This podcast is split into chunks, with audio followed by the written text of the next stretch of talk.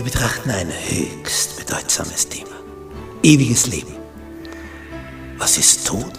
Was passiert im Tod? Was geschieht danach? Gibt es eine Auferstehung? Was sagt uns die Bibel darüber? Das wollen wir miteinander betrachten. Die Bibel verschweigt uns das nicht, ganz im Gegenteil. Sie zeigt uns auf, was im Tod passiert, was danach sein wird, welche Möglichkeiten es gibt, in die edle wie in die unedle Richtung. Wir haben eine Riesenchance. Die Frage ist nur, nützen wir sie?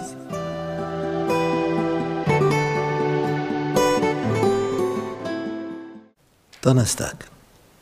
Die ersten Früchte derer, die gestorben sind.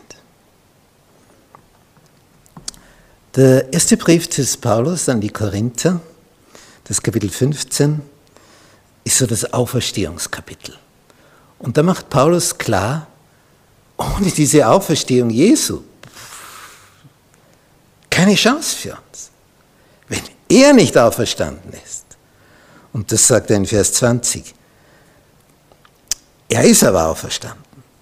Nun aber ist Christus auferstanden von den Toten und der Erstling geworden unter denen, die da schlafen, nämlich im Totenreich. Nämlich als Erstling der Wichtigste. Es ist ja vorher schon Mose auferstanden.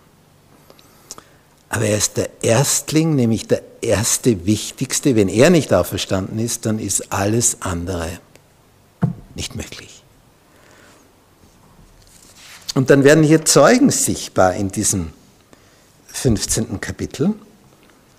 Der Paulus sagt in Vers 3, ich habe euch zuvorderst gegeben, welches ich auch empfangen habe. Er gibt das weiter, was er erfahren hat, dass Christus gestorben sei für unsere Sünden nach der Schrift und dass er begraben sei und auferstanden sei am dritten Tage nach der Schrift. Also immer wie es vorhergesagt ist, so hat sich erfüllt.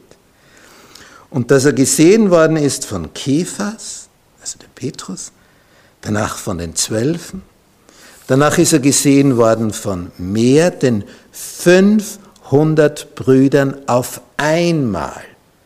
Man könnte sagen, ja, der Petrus hat gesagt, er hat ihn gesehen. Wer war denn dabei? Und hier steht aber 500 auf einmal. 500 können sich nicht gleichzeitig irren. Nicht ein Nebukadnezar, als die drei Männer im Feuerofen sind und er auf einmal vier sieht, der babylonische König, fragt er seine äh, Minister nebenan und sagt, äh, haben wir nicht drei hineingeworfen ins Feuer? Ich sehe jetzt aber vier. Seht ihr auch vier? Sehe nur ich das oder seht ihr das auch? Äh, die sehen das auch. Und der vierte sieht aus wie ein Sohn der Götter.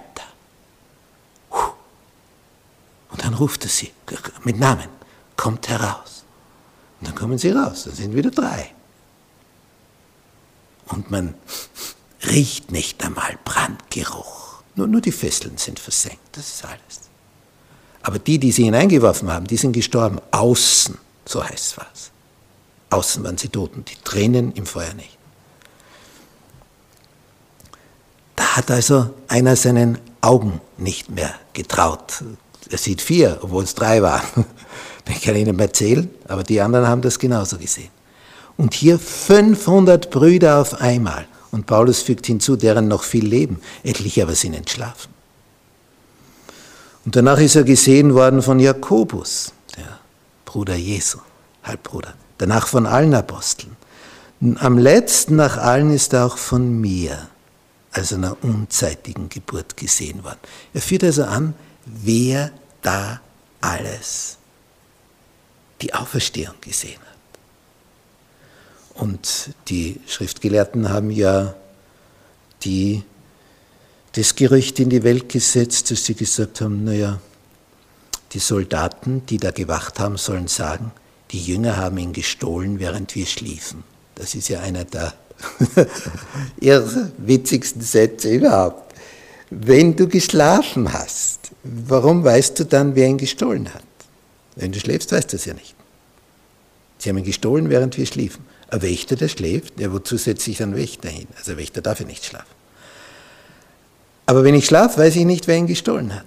Und wenn ich nicht schlafe, werde ich es nicht zulassen, dass sie ihn stehlen. Also das war so ein, ein dummer Satz.